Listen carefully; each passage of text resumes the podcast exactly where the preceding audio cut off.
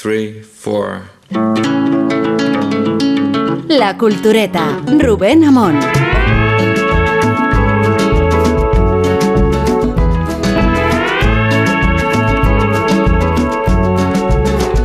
Vamos a vivir esta puerta grande. Vamos a escuchar el sonido ambiente de la puerta del príncipe de José Antonio Morante de la Puebla en Sevilla. Qué salida, hombre, más bonita. Morante ahora mismo está en el Olimpo de los dioses, en la gloria del toreo. Es una locura, ¿eh? Una marea humana. Es una locura.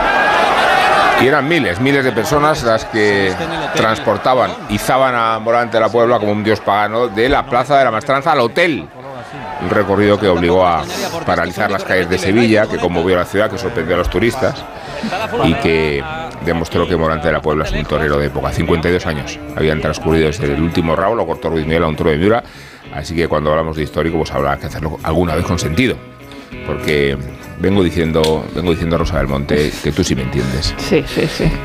que acaso Morante de la Puebla es el mejor torero que hemos visto y acaso sea el mejor torero de todos los tiempos. Pero con estas hiporbeles y, y, eh, y con esta dislexia, empezamos esta cultureta un poco originalmente, eh, haciéndonos responsables del acontecimiento cultural, no digo de la semana, no digo del mes, no digo del año, digo de la década, porque esto es plasticidad, esto es estética, esto es creatividad. Y esto es la tauromaquia. No sé cuántos oyentes en estos momentos han decidido bajarse del programa y qué poco nos importa en ese caso. Y estamos aquí para, para contar las cosas que pasan. Solo faltaba que no pudiéramos hablar de Morante de la Puebla. Sergio del Molino, me miras estupefacto porque No, no, no, no, no. te esperabas esta, Me- esta Es que no sabe qué decir. inauguración Estoy- del programa Estoy tan encan- pintoresco. encantado de participar en Onda Ruedo. Por fin. Muy bien. Onda Ruedo, efectivamente. Eh, está también con nosotros Rosa del Monte. Ya, ya la he anu- anunciado antes, Rosa, ¿qué tal? Muy bien. Que no te tengo que explicar nada, ¿verdad? No, no, no, a mí nada. Oye, pero, pero, mm, tú contribuiste a acarrear a, a, a Morante o no? Desde la distancia y desde el espíritu. Sí. Y desde la convicción. Pero participo de Pero la mi- físicamente no. Como participo- costalero no. No, participo de la misma. Sí, pero sí participo de la misma idolatría. O sea que no Vale. tengo nada que esconder al, al respecto. No me escondo. Isabel Vázquez, ¿cómo estás? Yo, sí, sin que sirva de precedente, sin nada que aportar. No, ni se te pide. ¿eh? Ni se te lo pide. sé, lo sé. Sí, sí, sí, sospecho que es intencionado. Es una es la mejor manera que ha encontrado Rubén para anularnos a Sergio y a mí. Es como a ver si se callan de una tú vez. aún puedes hablar algo, algo del ¿No? cine, yo qué sé, la, la huella del, la huella del toro en el cine. Bueno, algo. que- Sí, que es Indeleble bastante- como la del fútbol. vamos. algo. O sea, cada vez que han intentado hacer algo lo han hecho mal. Pero, pero además es que la historia de, de Morante, independientemente de que sea un, No vamos, un torero especial, eh, Luego Sí, bueno, vais o, o no, pero vamos, dejad de escuchar, escuchad, pero- lo que escuchar. Tiene, que tiene una épica, es decir, eh, Sí. de- de- eh, un torero que viene de, meterse un batacazo eh, eh, estrepitoso en el puerto de Santa María porque se encierra con, con unos eh, eh, toros que no, que no, que no, que no le sirven para nada Como diría ahora Sergio Molino, sí, de Prieto de la Cal. de Prieto de la Cal. Oye, que son unos toros preciosos, todo hay que decirlo. Estupendo, soberbios, ¿eh? son unos toros. No, soberbios si no son, pues déjalo, pues déjalo ahí. tiene, no, no. Y que de pronto dice: eh, eh, Voy a torear 100 corridas. O sea, es que. Y voy a acabar con el y- cuadro. Y, y voy a torear 100 corridas. Y luego Sí. le salen unos jovencitos que, eh, claro, él es el torero de arte. De hecho, incluso en algún momento lo apoderó Rafael de Paula, ¿no? Eh, Sí. Que el otro día estaba en la plaza, lógicamente.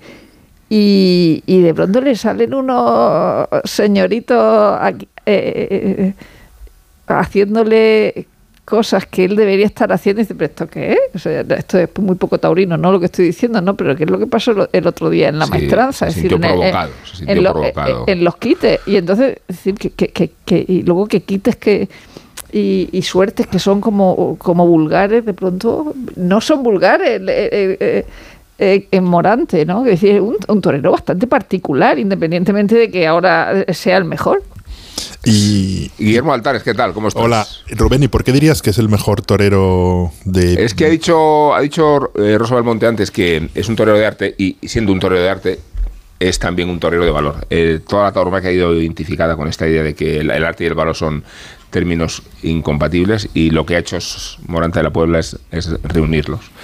Y entonces es la totalidad, es todos los toreros en uno, es todas las concepciones de la tauromaquia en esas muñecas rotas que tiene y es esa creatividad y esa genialidad. Yo creo que, que lo que contaba y lo que vengo contando, cuando tienes la historia delante, por lo menos, por lo menos hay que reconocerla, identificarla. Y utilizo un lema de LeBron James que le gusta a Nacho García, nuestro técnico, somos testigos. Pues si somos testigos, habrá que decirlo. Onda Ruedo.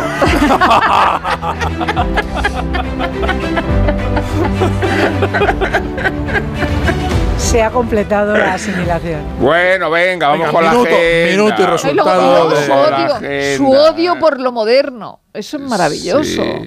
La campaña de, de Kevin Costner como gobernador de Montana, que, que es Estoy contra el progreso, ¿no? Claro, claro. Pero Kevin, eso. Kevin Costner- he, he oído el mejor moral. comentario y ahora no recuerdo de quién es, pero es de algún tuitero muy gracioso. Alguien decía, dice, en este rancho, dice, no se ha, monta- no se ha votado de demócrata.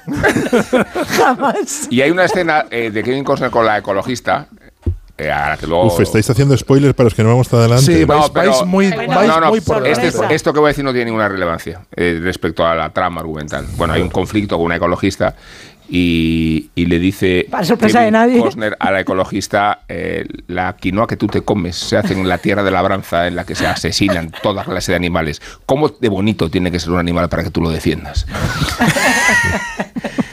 Eh, maravillosa esa, esa, estaba ese momento, yo creo que lo hemos hablado, el momento ese del, Sí. del oso de la primera o segunda temporada, cuando mata Rip al oso tratando de salvar a los que están en el precipicio, diciéndose a lo que tenía que haber escondido el puñetero oso y no llamar a los de protección. Bueno, hay, hay- quedan problemas. hay otra escena que a mí me recuerda a los, a los profesionales, ese western maravilloso de Richard Brooks, que es cuando, cuando, o sea, no sé a cuánta peña se ha encargado en ese capítulo y le toca matar un caballo, dice, odio matar caballos, ¿no? Y entonces Sí, es como, sí. como, ¿os acordáis en los profesionales que hay un momento en que dicen, si, si no matamos estos caballos, si no matamos estos caballos, eh, van a, se van a, van a ir, van a avisar de nuestra presencia, ¿no? Y dicen, no, no, si irán hacia el norte, hacia el agua, nadie se va a dar cuenta, ¿no? Y entonces dice Burlancaster, el, se ríe, dice el, ser humano es paradójico, acabamos de matar a 20 personas y estamos discutiendo por una panda de caballos, ¿no? Y es un poco lo, lo, lo, mismo, pero esta escena es, dice, odio matar caballos, y es, pero tío, si se acaban de cargar a medio estado de Montana en tiroteo salvaje. Sí. Pero lo, lo bueno, lo bueno de Yellowstone es que no se esconde en ningún momento el- la- lo, lo terrible, lo demoníaco, lo, lo- lo espantoso de la, de la, de la familia, ¿no? De la, la- la familia y el, y el, y el rancho. Eh, y no puedes evitar identificarte con esos grandísimos Total- hijos de puta. que Eso son es. todos, Hombre, pero ¿no? eso ha pasado toda la vida con Dallas, con Dinastía, con pero aquí es especial, pero, pero aquí es especialmente sangriento, quiero decir, es una ya, ya, pero que no hemos duro. descubierto nada en la televisión, ¿eh? Yo, es- yo Yo estando no estoy súper diciendo que hayamos enganchado, descubierto nada, digo, estamos hablando de esta en concreto. Estando Pero muy vamos. enganchado a Yellowstone, hay- solo hay una cosa que me irrita, que es la cercanía con el padrino. Eh, Sí, la última temporada, la tercera es. Sí, pero- es- pero es eso el desde el principio. o sea, está subrayado es que le todo el cada rato uno. siempre. Está Fredo. O sea, sabes Sí, que es Jamie es. Fredo. Sí. Eh, el, Hanks, sí. el de las fuerzas especiales. El desenlace del- es claramente de la tercera temporada es el Uf, Padrino 3, de hecho. Claro, Incluso- el- o sea, el, claro. el- In- eh, Incluso cuando él dice que vuelve al rancho, pero para reformarlo y hacerlo legal. O sea, hay, hay frases directamente del padrino. Claro, y, y- y- Casey es, y Casey es Al Pacino, él no quiere, Sí, él sí, sí. vive ahí Así en, es. en- en Pero su si yo pueblo no sabía cómo se llamaba con Rick los y ya le llamaba Tom Hagen, ¿no os acordáis? Exactamente, hablamos de esto, eh, yo, no, Tom yo le llamaba Tom Hagen Así cuando no es. estaba mm, su- mm, totalmente enamorada de él, que, cosa que, que ahora sí. Bueno, es- hecha estas introducciones de Morante y de Yellowstone, eh, vamos a hablar de un temilla. Así lo calificaba Sergio del Molino en nuestro ¿Temilla? chat. Temilla, sí, aquí está escrito. Temilla, sí. Temilla. No voy a idear todo el contenido, pero sí voy a decir algunos aspectos que mencionas. Eh, la ganadora del premio Anagrama en catalán es una novela escrita con muchos castellanismos y frases en castellano y un catalán muy poco normativo que imita el coloquialismo de Barcelona. Se le han echado encima. La chica ha abandonado Twitter tras el acoso y le acusan de, de- de atentar contra la sagrada pureza del catalán. Ella, que se llama Andrea Genovar, ¿no? Eh, se exponía en estos términos. La protagonista, que és l'Alba, és una noia que voreja la trentena i que busca una identitat eh, en aquesta ciutat amb múltiples opcions i amb un munt d'interferències eh, idiomàtiques, ideològiques que sovint despisten. És una novel·la on hi ha moltes interferències de codi, de registre, hi ha l'ús tecnològic, des de l'aplicació del WhatsApp, un correu electrònic, també hi ha les interferències idiomàtiques lingüístiques del castellà i de l'anglès, que ens trobem a peu de carrer i que també estan en debat avui dia. Bueno, no creo que haga falta traducir lo que hemos escuchado y si hay que traducirlo todavía se atiene más al, debate en el que nos encontramos, que es la intoxicación en el mejor sentido de la palabra de un idioma con otro y con otros. Eh, decía Sergio que se ha liado en la ciudad donde está Will- Willy. te- te hemos Estuve desplazado- hablando de Sí, eso, estás estuve hablando- hablando de hecho anoche. de Sí, hecho. tenemos De desplazado a hecho, Guillermo Altares precisamente Ahí. para ocuparse de este asunto. Eh, no reparamos en, en- en medios. Para que nos diga cómo, cómo se vive en la ciudad, cómo se palpa el ambiente. Eh, Guillermo, ¿cómo, cómo ¿Cómo? ha amanecido? ¿Cómo, no, pero cómo- jus- justo estuve hablando de, es- de ese, de, es- de ese tema y, y- Pero con la autora. No, no, no, no con la autora, pero con, con editores y esto, porque se, se está hablando mucho y, y, mm, digamos que estaban bastante boquiabiertos por todo el escándalo, ¿no? O sea, es que es Pues no sé de qué se Escándalo sorprenden. paleto. No sé de qué se sorprenden, porque en Bueno, la propia. En la sí, no, no, no, lo- no, vamos- no, no se sorprenden. Vamos O sea, a ayudar el, el a es que no se sorprenden, Mira, pero a ver, estaban boquiabiertos. La obra, la polémica, la obra se llama Consum Preferent, la autora es Andrea Genovar y eh, ha ganado el premio Anagrama que en catalán, de novela en catalán, es el equivalente al Herralde, pero en, en catalán. Y el, que el año pasado quedó desierto, por cierto, que ya hubo polémica porque por primera vez quedaba, quedaba desierto un, un, eh, premio privado que daba una editorial y no se eh, explicaba muy bien eh, por qué. Y este año pues ha ganado con su preferente, que es una novela que la propia autora ya vende como, eh, como uno de los de, de- las cosas que llama la atención y de los atractivos de la novela, que no está escrita en un catalán normativo, ¿no? Y que está escrita en un, en un catalán muy coloquial que intenta imitar mucho el habla de Barcelona, que siempre se ha dicho dentro de, de- la, de la realidad lingüística catalana, pues que, que no es el catalán más parecido al de TV3, ni al normativo, ni al que se, ni al que se enseña en las escuelas. Es un catalán muy contaminado por el castellano, muy híbrido, muy eh, mm, lleno de coloquialismos y de impurezas, de lo que consideran los más puristas impurezas, y que se ha considerado siempre poco literario. ¿no? Y creo que aquí eh, lo ha hecho intencionadamente Andrea Genovar, sabiendo dónde se metía y sabiendo qué era lo que hacía, ha, in- ha- ha- ha intentado normalizar ese habla que está normalizada en la calle, pero no en la literatura. Y ha provocado un, revuelo enorme que yo creo que, visto lo visto y visto el grado de histeria, de demencia en el que vivimos desde hace eh, relativamente pocos años, pero seguramente muchos más, creo que era medio esperable. Medio esperable. Se le han echado encima eh, todos los eh, puristas nacionalistas, se le, han acusado de eh, contribuir a la decadencia del catalán, de contribuir a la desaparición, de, ser prácticamente una, una, un caballo de Troya de- de- del imperio español o de lo que fue o de lo que sea para mm, derruir desde dentro el catalán, haciendo algo que es común y normal a todas las tradiciones narrativas de todas las lenguas eh, modernas, que es mm, meter el coloquialismo y que además ahora mismo es una tendencia que en español se valora mucho y que hay un Sí, montón de novelas. portada- la última portada de Babelia fue Sí. exactamente sobre Se eso. sobre se aprecia hay mucho. Muchos escritores que y escritoras que incorporan la oralidad y la que manera en que se habla. que siempre se ha hecho. Lo que pasa es que, que antes era, era zarzuelero. Claro, antes, no. es- antes lo hacían en, en los cuplés y en las zarzuelas, era donde estaba ese, ese habla, y ahora está en las novelas eh, supuestamente cultas. Ese es el cambio de registro. Pero siempre ha existido una tendencia a la oralidad y demás. Lo que pasa es que, que, que- haya un, un Sanedrín que, que no se sabe muy bien, autoproclamado ellos, que, que por lo visto tienen el poder censor suficiente para ejercer una presión sobre, sobre un, una autora y una novela y que digan que esta novela está condenada, eh, es, es terrible, o sea, es tremendo, es, es- ro- roza el fascismo, es alucinante. pero es que es una cosa muy paleta. Porque, eh, eh, en verdad, lo que dice es que, que eh, problemas, libros que se han escrito tirando de la oralidad, hay muchísimos. Quizá el último que yo recuerde del que se ha hablado mucho es Panza de Burro. Es lo que iba a decir, panza de burro. Claro, sí, sí, pero panza de burro, eh, eh, ya, ya, pero porque se me ha ocurrido ese panza de burro, porque eh, eh, ingleses sí que se me ocurren, pero como uno que está directamente escrito en español y en un español absolutamente oral, sí, casi sin coma, y luego con muchos canarismos, ¿no? Que ella misma no explica. Y, que- y- y se le ha dicho que por qué no lo explica. O sea, es como cuando tú escribes algo y te, y te, y te obligan a, expli- a explicar quién es alguien, de pues vete a Google, si no lo entiendes, es decir, porque tengo yo que explicar lo que, lo que estoy Hmm. escribiendo y, y, y, y, y- Y justificar. y- y cortar el ritmo de, de lo que estoy escribiendo, es decir, eh, eh, la oralidad, es decir, si tú estás tomando un lenguaje que es el que se escucha, el que se habla, es decir, ¿qué, qué malo estás haciendo? Otra cosa es que tú creas que si se debe dar un premio en catalán, debe ser en un catalán Normativo. ortodoxo, pero eso dónde está escrito. Sí, de, de hecho, en la, la, la portada de Babella que le escribió Noelia Ra- Ramírez empezaba con una frase de ese libro que dice: No hay mejor disfraz que una buena corbata. Dio el meu pare y com yo il pintallaves ni talons, eh, no sé qué, Rajoy, I, ha- I hate you, maricón. O sea, tenía tres, tres lenguas en el, el mismo que además, eh, eh, si hay algo que es, que es Barcelona, es una ciudad profundamente mul- multilingüe y no hablo solo de, de- de catalán o, o- o Sí, cas- pero eso o- también o- lo o castellano, destaca- sino de toda la nueva inmigración Sí, pero eso- donde se, se, aquí se habla urdu, inglés, o sea, todas Sí, pero eso también lo destacan en el, en, el, en, el, en el artículo, es que ahora mismo no me acuerdo, era del National Sí, Cat, del no National Cat. de- Es, de, autor. de Anthony Roch. de Anthony Roch decía, claro, es que si escribes en bilingüismo tienes que hacer todas estas, integrar todas estas, estas Dice- lenguas, o no. No, o sea, no, quiero es absurdo, o eso es- eso no. es de un o sea, cinismo decir, tremendo. Es que es lo que dice Rosa, porque le tienes que pedir explicaciones a una persona que escribe su obra como le salga de las Atención. narices de escribir su obra. At- y luego, por otro lado, perdonan, eh, la- el, el artículo del National Cat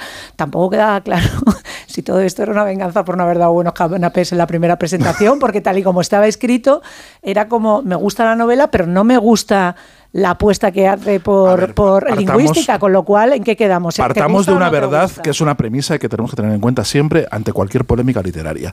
Todo es personal. Todo, quiero decir. O sea, no. Y sobre detrás- todo, da buenos canapés por la cuenta que te Pero, pero trae. ya no solo canapés, o sea, todo, eh, toda animadversión, toda polémica, toda discusión literaria Siempre es personal. es personal. Siempre. Siempre. siempre. hay alguien que le ha robado un novio una novia, siempre hay alguien que cree estar por debajo cuando debería estar por encima, siempre hay una cuestión personal y las discusiones ideológicas de fondo no tienen nada que ver. Pero aquí, fíjate, este, este chico Anthony Roach dice en el nacional.cat, dice, una cosa es pretender ser Foster Wallace o Thomas Bernhard y reventar la lengua eh, para venir a decir no que es tú, una chiquita. causa más de la descomposición del, del neoliber- del neoliberalismo, cosa que tampoco creo que... Si está justificado en términos políticos, ¿vale? Thomas Bernhard jamás ha hecho eso, pero bueno, otra cosa. dice, Sánchez y otra, también dice neoliberalismo. lo dicen constantemente. Dice, y otra, que es lo que le pasa a Consum Preferen, es acabar castellanizando de manera impostada y poco genuina un libro teóricamente en catalán. Cuando lo impostado y poco genuino Es el catalán catalán que no se normativo habla, que no hablan más que en TV3 y en la radio. Es así. Claro, totalmente. No, sí, el- sobre todo que el, que el, la- el desprecio es absoluto cuando dices eh, no solamente que no puedes aspirar a lo que hace ninguna de estas personas, sino que además eh, te estoy diciendo cómo tienes que escribir tu libro, que al final a mí es lo que más me cabrea, que es eh, en aras de ese tipo de purismo. Y, de- y de- en contra de la bastardía. Tampoco entiendo por qué. En esta semana en la que además estamos hablando del tema tanto, pero sí es lo mejor de ¿A la vida. refieres? Lo Es lo que nos da, es lo que nos da Claro. la sal de la vida. Sí, No estaríamos de es de hablando donde este nace. idioma, estaríamos hablando Efectivamente, latín. creo que nos compartió también un artículo a propósito del tema, eh, Willy, eh, que evidentemente, o sea, nos nutrimos de esa bastardía. Nuestro idioma es un idioma bastardo. Todos los Claro, que estamos aquí hemos sobrevivido a, partir de lo la bastardía, con lo cual, ¿qué las- estupidez es Y esta? las sociedades multilingües lo son, vamos, pero muchas. Por ejemplo, eso ocurre mucho en los, en los, en los países árabes que también tienen lengua, lengua francesa. Por ejemplo, en, en- Claro. en, en Túnez, yo do- do- doy mucho porque tengo unos amigos, de repente están hablando en francés, pasan a hablar en árabe, se siguen hablando en francés y es que ni siquiera se han dado cuenta del cambio. Pero- y, aquí, y, aquí, y aquí- y aquí pasa también, y como decía en ese artículo Javier Rodríguez Marcos, también es que las lenguas, como, de- como dice Sergio, si no hablaríamos latín, las, las, Claro. las lenguas, la, la normalización de las lenguas en la, en la, eh, en la Edad Media eh, es cuando las, las lenguas vernáculas nacen del latín y se incorporan todos los localismos y las, y las lenguas siguen, siguen evolucionando. Y en, en el libro este del que hablamos, de como dicen en mi pueblo, acordaros de cómo contaban cómo Sí. ma- en Mallorca se estaban permeando y en cierta medida fundiendo el, el castellano y el, y el, y el, y el, y el mallorquín. Pues es- eso es la vida, eso son, eso son las, las lenguas y eso es lo que tiene que pasar. Y, y afortunadamente vivimos en, en un país con una literatura viva de, de- de autores que están cap- cap- cap- captando eso. Yo creo que lo que es un fenómeno literario interesantísimo que ocurre mm, también en Francia y también en, en- en muchísimas otras, otras lenguas, en el Spanglish, en, en todo eso. O sea, en, en vez de celebrarlo, lo, lo- lo- se, se les ponen los, los- los pelos como escarpias. Yo creo que en el fondo es una muestra de, de- que no de- puedes- de no- temor, de temor ante lo, ante lo inevitable. De vivimos en, en sociedades eh, y- Globales y- y híbridas y mezcladas y afortunadamente casi, que, vi- que sí. En ese tipo de, de- de sociedades y, y- y- y entrará a jugar parte el inglés, y entrará a jugar Pero- mm, parte todas las lenguas que se, que se hablan Pero en, es que en esta incluso, ciudad, ¿no? aunque hable solo del inglés, eh, eh, recordemos que en, de- en, en, eh, The Crown, eh, a- hay evidentemente coaches de, de- de- de inglés, porque el idioma que hablaba la reina en el año 50 no es el que habla No, claro. Harry en el año 2000. Y entonces había un inglés entonces y hay un inglés ahora. Y, y- y- y los guiones están hechos de manera Que las expresiones que se utilizan antes no son las que se utilizan ahora. Y eso eh, es la evolución del lenguaje, independientemente de que entre en otro, otro término. Es decir, el inglés tiene menos problemas porque el inglés suele ser el idioma invasor.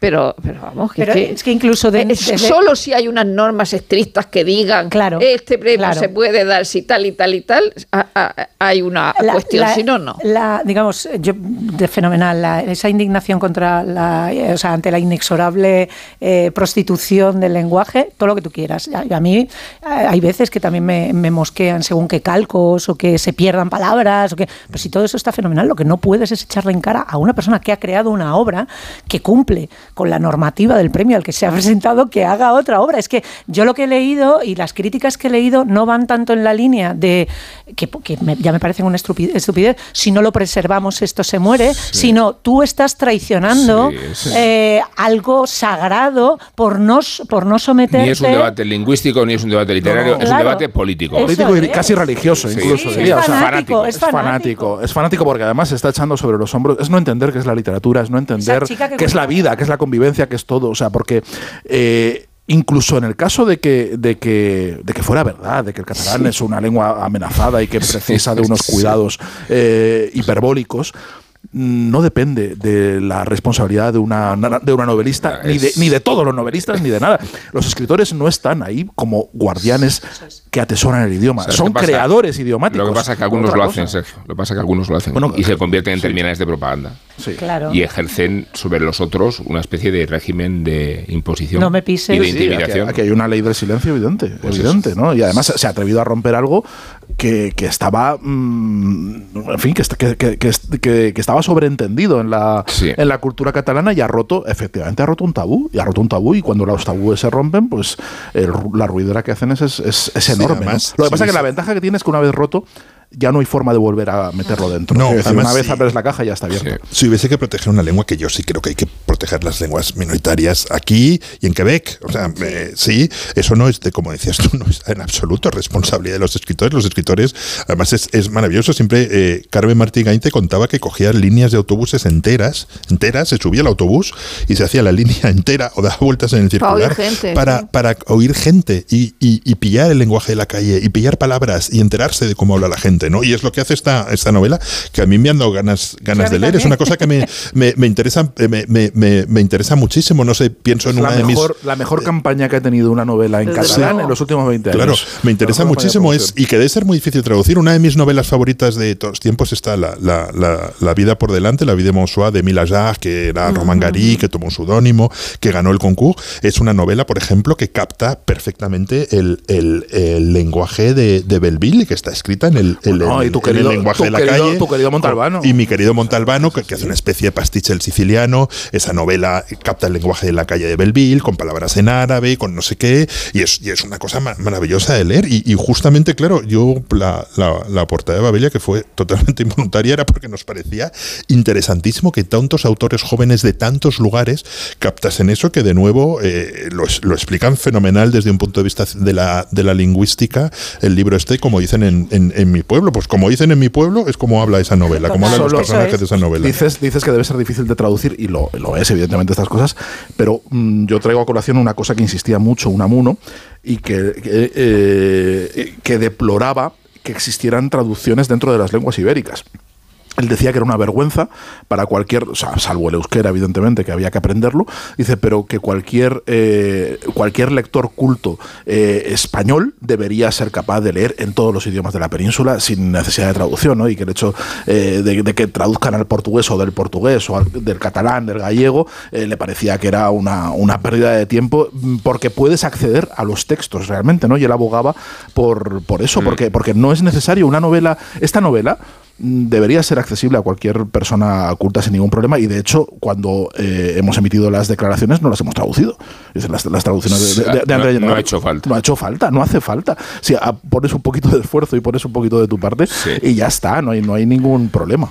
Bueno, aduce Isabel Vázquez un problema de tendinitis para no poder acompañar al piano a Nacho Ibernón y entonces lo hemos sustituido por Mark Knopfler. ¿Al piano? A la guitarra Ah, yo qué sé. transformamos género, categoría e instrumento. Pues hemos degradado a los- ya, pero músicos. no hemos encontrado otra cosa. Eh, todo ello para hablar de esta obra que han escrito musicalmente Lucas Vidal y el libreto de Boris Izaguirre. Se ha estrenado en el Teatro de la Zarzuela. va todo el mundo por la zarzuela ahora. Sí, pero Ibernón no ha ido. Lo que pasa es que no le ha hecho falta para hacernos esta crítica al respecto, con la colaboración, insisto, de Mark Knopfler. Colaboración desinteresada. Buenas noches.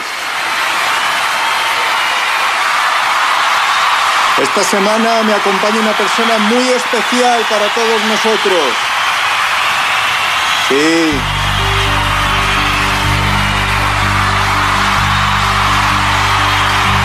Reconocéis esa Stratocaster, ¿verdad? Señoras y señores, amigos de la cultureta Gran Reserva, poneos en pie. Please welcome to my friend and master, the legend, Mark Knopfler.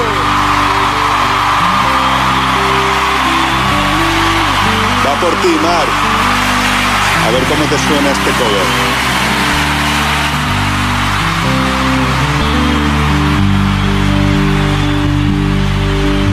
Era un martes por la tarde sin saber qué hacer. Mucha polución. Yo paseaba por Serrano junto al corte inglés y dije, vamos, ¿por qué no? Iba en busca de planazos para criticar. Buscaba innovación. En Twitter todo siempre es Netflix, cine, rollo editorial. Yo quiero cambiar, quiero deslumbrar. Pregunté a los culturetas en la redacción, les dije, ¿qué lo peta hoy? Y me contaron sus movidas, mucho Bertolt Brecht, muy culto y fino todo, mucho Barenboim. Entonces supe que el milagro estaba justo aquí, en el Madrid Central. Cogí Alcalá con cedaceros y me planté allí. Vamos a escuchar, vamos a escuchar. Sí, solo vi zarzuela en la puerta y ya caí, caí. Fue escuchar zarzuela en el aire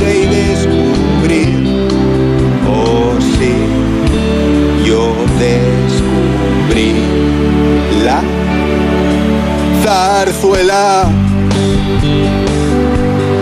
zarzuela, zarzuela.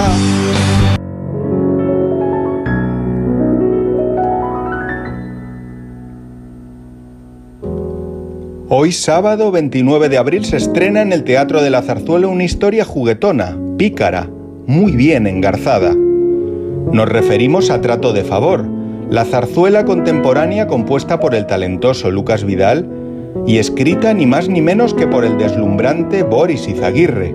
¡Oh, wow! La historia crece desde la prisión fingida del teatro y representa paradójicamente un canto divertidísimo a la libertad creativa. Es un vodevil fresco, anacrónico y audaz, un chat de cerebros en modo género chico que no esperábamos en este 2023, pero que nos hace sonreír, que nos sorprende en esta primavera desértica de 2023. Recomendable muy. No la he visto. Cuando veas el nuevo Rasca Platinum de la 11, vas a pensar, Pero ¿cómo voy a rascar algo tan bonito con ese color negro y plateado tan elegante y ese diseño tan chulo? No sé yo. Me va a dar pena rascarlo. ¡pena! Cuando te enteres de que el nuevo Rasca Platinum tiene tres juegos muy divertidos y un premio de hasta un millón de euros, ya no te va a dar tanta pena. Nuevo Rasca Platinum de la 11. Qué bonito es. Sí, te toca. A todos los que jugáis a la 11, bien jugado. Juega responsablemente y solo si eres mayor de edad. Alquiler, acción de alquilar, negocio por el que se cede una cosa a una persona durante un tiempo a cambio de una rentabilidad. Seguro, objetivo, es cierto, libre y exento de todo peligro o riesgo. Si piensas en alquilar, ya sabes, alquiler seguro. Llama ahora al 910-775-775. Alquiler seguro, protección a propietarios. En Onda Cero, La Cultureta.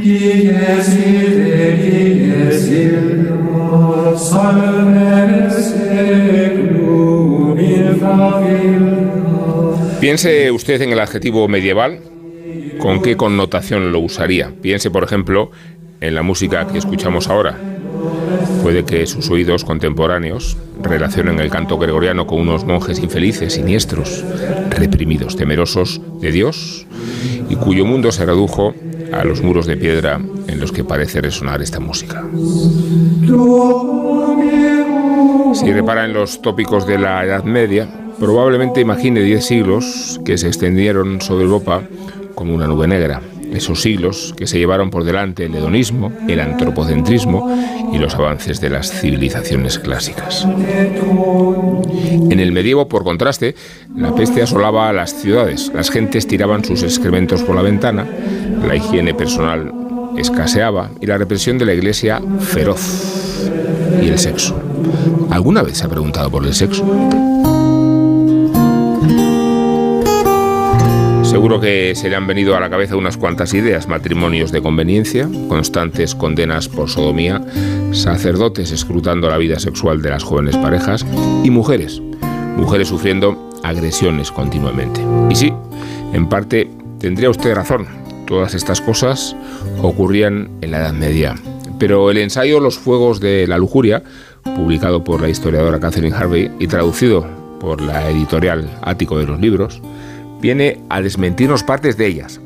Lo siento, oyente de Cultureta, lo más probable es que la vida sexual en la Edad Media fuera mucho más aburrida de lo que pensaba. Porque el ensayo de Harvey nos cuenta los problemas de siempre. El estima de las relaciones entre el matrimonio, la persecución de la homosexualidad, el adulterio, los intentos por concebir un hijo, por tratar de no concebirlo, el sexo siempre ha parecido tener esa capacidad para crear problemas personales y colectivos, nos dice la medievalista de la que hablamos. Lo que nos desvela este ensayo sobre la vida sexual en la Edad Media es una cantidad ingente de sentencias, leyes y tratados médicos para comprender mejor cómo se la apañaban en la alcoba los habitantes de esos siglos oscuros.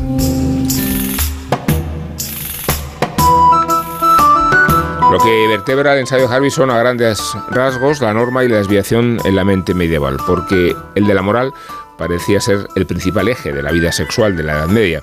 Así es que olvídense de hetero-homo, activo-pasivo u otras categorías contemporáneas.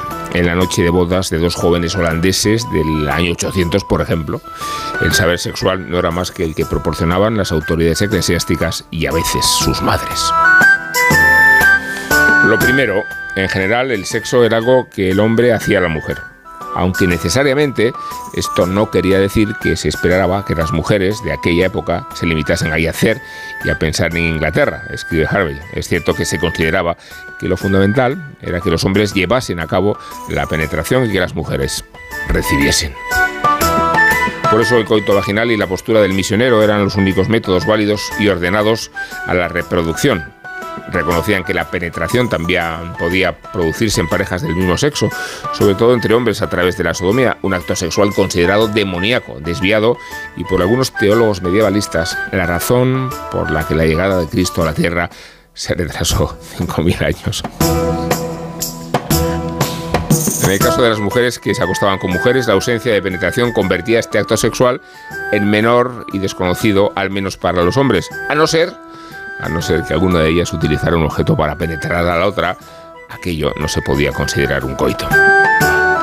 Se creía que el sexo era beneficioso para las mujeres, ya que su naturaleza fría y frígida se veía compensada por los humores calientes del varón, pero también se creía que uno podía morir deshidratado de practicarlo en exceso. como la historia de un monje que medio desfallecido de hambre murió tras haber deseado a una hermosa mujer 70 veces antes de Maitines.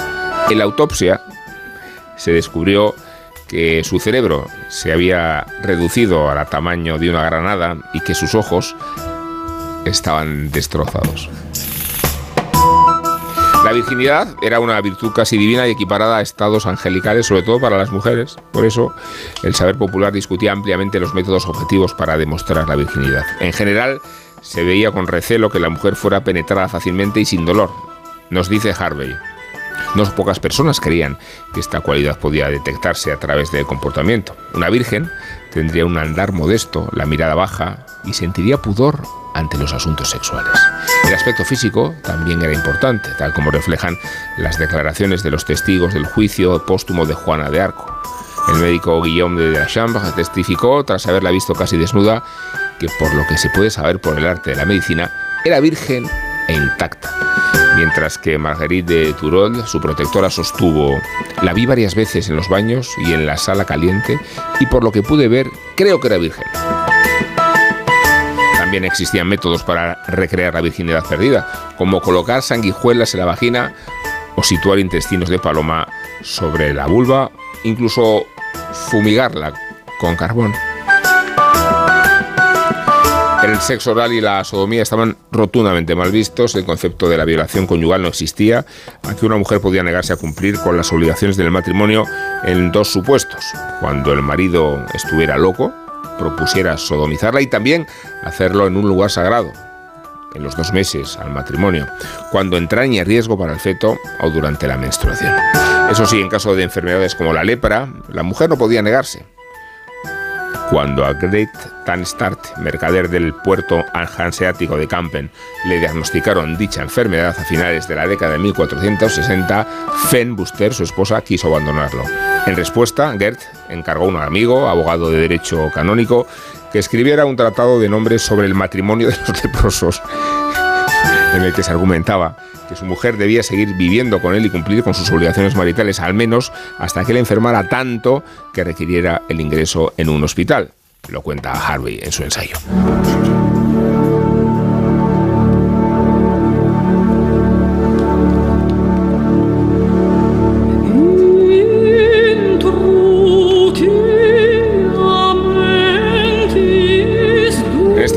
Carmina Burana, la soprano canta, y la soprano es Lucia Pop, canta, mi mente duda fluctuando contradictoria entre amor lascivo o pudor. Pero elijo lo que veo, ofrezco el cuello al yugo, y es suave entregarme a ese yugo. Las palabras pertenecen a un poema medieval escrito por los llamados goliardos, que eran estudiantes y clérigos de vida disoluta. Que los conventos y monasterios no eran tan castos no es ninguna sorpresa. Ahora bien, tras su relato, la medievalista Catherine Harvey advierte. La mayoría de los testimonios recogidos en el ensayo corresponden a condenas y escándalos de la vida pública, además de a textos moralizantes contra el pecado. Pero todo apunta, todo apunta a que la mayoría de las parejas transitaban sin mayores sobresaltos desde el altar a la tumba, con una vida sexual seguramente aburrida. En fin, una vida sexual medieval. Gesticula mucho Isabel Vázquez con todos estos comentarios. Y le vamos a dar la voz y- porque yo la estoy perdiendo. Pobrecito, estaba, estás hoy perjudicado. No, es que... Pero no te preocupes, eh, que ya hemos, tenemos un plan. tenemos un plan, Rubén. Sí, los oyentes que han escuchado el programa por la mañana eh, ya saben que por estas dificultades que han aparecido otra vez Ya está. y que no denotan ningún síntoma de decadencia. Hemos pasado a Rosa y yo toda la tarde ensayando, así que no te- no- está todo cubierto. Rosa no te preocupes. y, y Sergio han estado urdiendo la trama de la cuestión sucesoria con procedimientos Bueno, medievales. yo procedimientos era- era- medievales. era directamente un golpe de Caballo. un coup d'etat. Yo la, la, la- la sentía y tal, sobre todo porque es cierto que las eh, los registros que tienen pues son pues eso de lo que se, se tiene constancia también de todo lo que no de todo lo que no se cuenta tenemos que especular sobre cuál es la realidad hay por ejemplo aparte de, o sea, el libro es, es riquísimo en, en anecdotario, estábamos comentando algunas, algunas cosas fuera de, de micro, porque, porque es de estos libros que dices, venga, ya lo dejo y de repente hay una anécdota que te llama la atención y te, y te incita a seguir, porque hay un montón de cosas que no sabes. Eh, pero lo cierto es que da- también hay un montón de cosas que no sabemos y que no hay registro, que era lo que estaba diciendo. Eh, recordaba un, un caso de, de una poesía, de una cantiga gallega que salió hace un par de años eh, eh, a propósito de, de las manifestaciones homosexuales en... Cantidad gallega que salió hace un par de Hace años. que hace un par de años, no, Salió perdón. hace más de un, Eh, muchos lo voy a, siglos. lo voy a, lo voy a, lo voy a reconducir. No, que hace un par de años, que hace un par de años se descubrió que cuando toda la vida se había pensado que era, es que estoy intentando encontrar el nombre mientras, mientras se elabora el argumento. Rosalía de Castro. No, era de un señor y eh, un medievalista descubrió que era de una señora que se lo cantaba a otra señora. De estas hay a lo mejor 10 en toda Europa. Manifestaciones, eh, digamos, de, que uno no puede saber si es su, su mejor amiga o realmente es que ahí había un, digamos, un- una um, unión de dos tías. Entonces, ese tipo de lo que se tiene registro de cómo era el sexo, entre otras cosas, por ejemplo, entre mujeres en la Edad Media, pone registro. ¿Por? Porque eran amigas especiales que se daban un pipazo de vez en cuando cuando se dormían juntas, pero que eso quedaba en ninguna parte. Y hablan mucho, por ejemplo, de la diferencia entre la transgresión que supone el libro de Catherine Harvey, eso con la que también se consideraba sodomía, por cierto, que es una, una cosa que ella, que ella insiste, que la sodomía no solamente era el acto de la penetración de hombre, Sodomía era como el western. cualquier tipo de Era transgresión, todo. todo. era western, también era sodomía, el acto entre, entre mujeres, pero que realmente si no había penetración pues no, no lo consideraban. Y muchas de esas acusaciones, a mí a mí me, me hacía mucha gracia que muchas acusaciones parecían casi un intento de las personas que acusaban a esas mujeres de comprender qué era lo que hacían ellas realmente cuando se enrollaban. Decían, no, es que tienen, una hace de hombre, la otra hace de mujer. Dice, ay, se, se atan algo para que una ejerza la penetración sobre la otra, porque realmente no sabían qué era lo que hacían realmente. Y ese, en ese tipo de, de anecdotario es súper es súper rico. Luego hay partes que, que tienen muchísima gracia, como, o por lo menos tal y como ella los plantea. Yo me partía de la risa con la, con la idea de que... de que claro a los, a los sacerdotes en los monasterios para evitar la tentación dormían con los con, los postulantes jóvenes con los con los con los esto con los, eh, los monjes de menor edad los más veteranos con los de menor edad para evitar que se enrollaran con mujeres.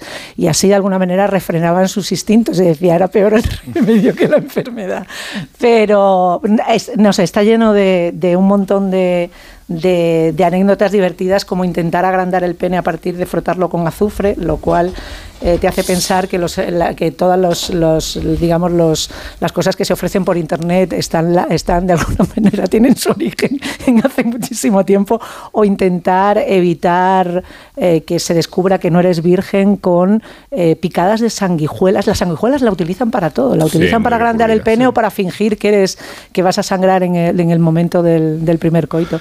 No sé, hay, hay un montón El, de... el libro es, es es yo he aprendido un montón, Un montón de cosas. un montón de cosas, eh, porque el libro, eh, aparte de la erudición, es una mezcla, a ratos es como espiar conversaciones de, de púberes que no han recibido educación sexual y ver todos los mitos y todas las cosas que ellos van imaginando sobre, sobre el sexo y asistir a una, teleten- a una teletienda también, donde venden alargamientos de pene y todo Sí. tipo de, de instrumentos para, Sí, pa- el- pa- el- pa- para agrandar el- el- o, o- o- o empequeñecer los pechos y todo. Yo he el aprend- he libro de- aprendido, de- por ejemplo. debería llevar una advertencia de estas de no intente hacerlo usted en casa. Por ejemplo, mira, yo, yo he, aprend- he aprendido. Intestinos de paloma. Pero yo sí que voy a dar- la virginidad. Sí, en fin, convocación de servicio público para la audiencia, decir que, por ejemplo, aprendes, le- citando a Alberto Magno, eh, dice que mm, el- el Alberto Magno estaba convencido de que una mujer se podía convertir en un hombre si se sobrecalentaba. O sea, si se sobrecalentaba, porque tú la inflas. como si fuera la radial del coche. Claro, porque entonces la, la vagina se convierte en pene y, y sa- sale para afuera. Es como la estás inflando por. ¡Transformer! Transformer, ¿no? Hay, hay eh, también mm, las recomendaciones de Margarita a Margarita de Ypres, eh, que son universales para refrenar un poco el, el- el deseo sexual. eh, son viajar al extranjero, hacer ejercicio frecuente, ponerse ventosas en la zona inguinal eh, y echarse, rociarse con polvos hechos de semen de, de- de zorro, ¿no? Esos son cosas muy... muy hay, hay- No, pero había, es- es- había, había que, hacer un pesario, que un pesario es una cosa que Sí, un pesario. Se pone, se introduce en la vagina para que no descienda la matriz tradicionalmente, y entonces el pesario estaba hecho con polvo de pene polvo de de- zorro. vale. Pero yo creo que esa señora lo que le pasaba es que se había puesto enferma de no practicar sexo porque tam- Ah, porque tenías, verdad, sí, sí, sí, sí, No es practicar es verdad. sexo, eh, Hay una cosa- Espera, solo, un, breve, un brebaje, un brebaje para enamorar, un brebaje para enamorar a, a tu enamorado, que es, le tienes que beber, dar de una, una- una masa hecha con corazón de gallo, vino, Sí. agua, sangre menstrual. Funciona, la, sang- ¿eh? la sangre menstrual es un eh, ingrediente mm, eh, repite, ubicuo sí, por todas para partes, todo, con harina, La maceta es muy buena. todo bien cocido. Y, y con eso y con eso lo tienes no Eh, para, para superar el mal de amores y también si tienes no tienes claro que una mujer sea virgen o no tienes que fijarte en su micción y si la micción es fina y transparente y, y se expulsa de forma lenta y delicada es indudablemente eh, virgen Porque A ver, ellos lo obviamente que pensaban tiene- que la- había un agujero que servía para todo. Evidentemente. Obviamente. Claro, no, pe- pero es- pero esto es- el esto es cura ese que maravilloso. se la machacó 75 veces antes de Maitines, que 70, decía 70. 70, perdón, perdón, las 5 esas 70. se han colado. No quería yo exagerar. Sí. No, No quería solo yo exagerar. 70. Solo 70. Que hablaba eh, Rubén antes, podía haberse eh, a lo mejor recuperado respirando huevos por el ano. Sí, eso Porque también. eso te, re- te, te, te- reponía después ¿Ves? de una ¿A que eso es de sesión. teletienda? Pero Tú- total. Yo he visto esa teletienda. Yo he visto esa página de visto internet. Tienes un problema. Es Met- increíble. empieza a meterte yemas de huevo por el es ano. y divertido, tal, y bueno, es, es- es- es, desde luego revelador el hecho de que pensaran, y hay dibujos fascinantes en el libro, que el semen nacía en el cerebro, que era parte del cerebro, que Bueno, realmente lo bueno, que se eso real, ¿eh? eso- Eso Pero es eso, bastante eso es real. Eso es real. Claro. Y que Eso sin es embargo, bastante y que, sin- y que sin embargo. Ahí estoy yo con la- ¿ves? Y que con sin embargo. ¿eh? La neurociencia lo. La, esto, la, la menstruación, la menstruación era todo lo malo. Todo lo malo de la vida se expulsa por ahí. Y, de, y no solamente es todo lo malo, sino que además son los demonios y los excrementos y todo lo demás. Todo se expulsa por ahí. Y en el momento en el que no la tienes, ya no toques una mujer porque un hombre puede morir o puede eh, estar embrujado si se acuesta con una mujer que Yo no so- tenga solo quiero una, menstruación. una, un apunte, ya os dejo, perdón. Eh, pero eh, lo que planteabas, eh, Isabel, en tu intervención, eh, de que es verdad que es un libro muy entretenido y muy avasallador en el sentido de que hay muchísimas anécdotas, muchísimas curiosidades, muchas cosas, y en fin, es un no parar y a veces llega incluso a, a- a saturarte, eh, pero mm, te planteas, y la propia autora se plantea hasta qué punto eso eh, es un retrato de la vida medieval, porque hay unas zonas oscuras enormes que no vamos a averiguar y porque está basado en sentencias y en leyes que evidentemente lo que sancionan son comportamientos extraños, que no responden a la norma. La Y lo, y lo que ella plantea dice, bueno, la vida medieval realmente no, mm, lo que tenemos que ver es que la gente vivía eh, en una sola habitación, durmiendo todos juntos, que no había intimidad, que la intimidad es un concepto muy moderno y que era muy difícil hacer cosas eh, de espaldas o oculto a la, a la vista de los demás, ¿no? que todo transcurría de una forma muy pública, con lo cual las cosas tenían que ser necesariamente muy aburridas. pero la- Me- me- la- me- Ay, me- perdón, perdón, No, no, no, no, no, sigue. siga tú, Guli. No, no, no, por favor. Bueno, Qué no, bonito esto, ¿eh? que- Adelante, Rosa. que en Ordeno realidad- yo el tráfico. Es amor cortés, ¿eh? Es, un- es, un- es un libro de humor, pero no de los humores que se hablan aquí. Ah. Eh, muy bien, muy bien. Es sin ningún lugar a duda un libro de humor y, y que ella diga, no, no se crean ustedes todo lo que sale en Juego de Tronos y no se crean el derecho de pernada que sale en las bodas de Fígaro o en Braveheart, ¿no? Pero luego te cuenta eh, eh, penas por adulterio que dicen, no, claro, eh, estamos viviendo en, Y la igualdad. en, eh, en el París de, de 2020, ¿no? Es- no sé si París es un ejemplo bueno, ¿no? Según el es barrio. decir, esto es, eh, eh, en el fondo se podía se podía haber eh, llamado tal como éramos, ¿no? ¿No? O sea, como, sin Robert Y Redford. tal como sin- seguimos siendo en muchas Claro, cosas. Pero Sí, eh, porque lo de la, la violación en el matrimonio en Utah no se considera a día de hoy. O sea, pero que evidentemente te cuenta cosas como que la heterosexualidad o la homosexualidad son invenciones del siglo XIX, es decir, que eso no era un concepto que, que se tuviera y, y luego eh, hay gente verdaderamente lista diciendo boludeces que dirían los argentinos, ¿no? O sea, es que de- de- el momento del paraíso, por ejemplo, eh, el momento de, de Adán y Eva la- eh, decían que la naturaleza, o sea, la naturaleza del sexo en el paraíso fue objeto de debates teológicos, es decir, que había gente lista hablando de eso y la po- propia Hilde- Hildegarda de Bingen, Sí. porque como algunos sugirieron que en el paraíso no había existido el semen, pues Hildegarda de Bingen, que era una señora, eh, una monja verdaderamente lista y, y a la que se reivindica mucho, pues ella pensó que en realidad los hombres allí lo que habrían producido era algún tipo de pureza. Y luego se consideraba absolutamente improbable que Eva hubiera menstruado. Es decir, y el, y el problema a partir de entonces es el pecado original. Es decir, desde el momento que el niño nace de un coito, eh, ya nace con, con esa, con, esa, con esa mancha. Y, y luego eh, me hace mucha gracia cuando hablan de María Magdalena. Bueno, hablan de, de- de que Virgen era Cristo, Virgen era la Virgen y Virgen era Juan el Bautista. Y luego se, se habla mucho de, Mada- de María Magdalena porque el, de hecho es la mujer a la que más consideración y reverencia se le tiene en el mundo, en el mundo religioso. Y entonces eh, se, se dice de ella que recibió, recibió múltiples muestras de amor de Cristo, quien resucitó a su hermano y le permitió ocuparse de las tareas domésticas de sus viajes. Sí, cuando habláis de. María Magdalena, a mí me viene a la cabeza Mónica Bellucci. Hombre, claro, ya, Claro, a- a- a puestos pensar. No, Porque tienes, no. una, tienes una mente erótica No, medieval. porque tengo una experiencia con ella. claro. Mónica Bellucci, cuenta, por favor. En su habitación Estamos del hotel de- París. Madre mía, a ver. eh, se Esto- quitó los eh, no, zapatos. no, perdona. Eh, Nacho, esto requiere música.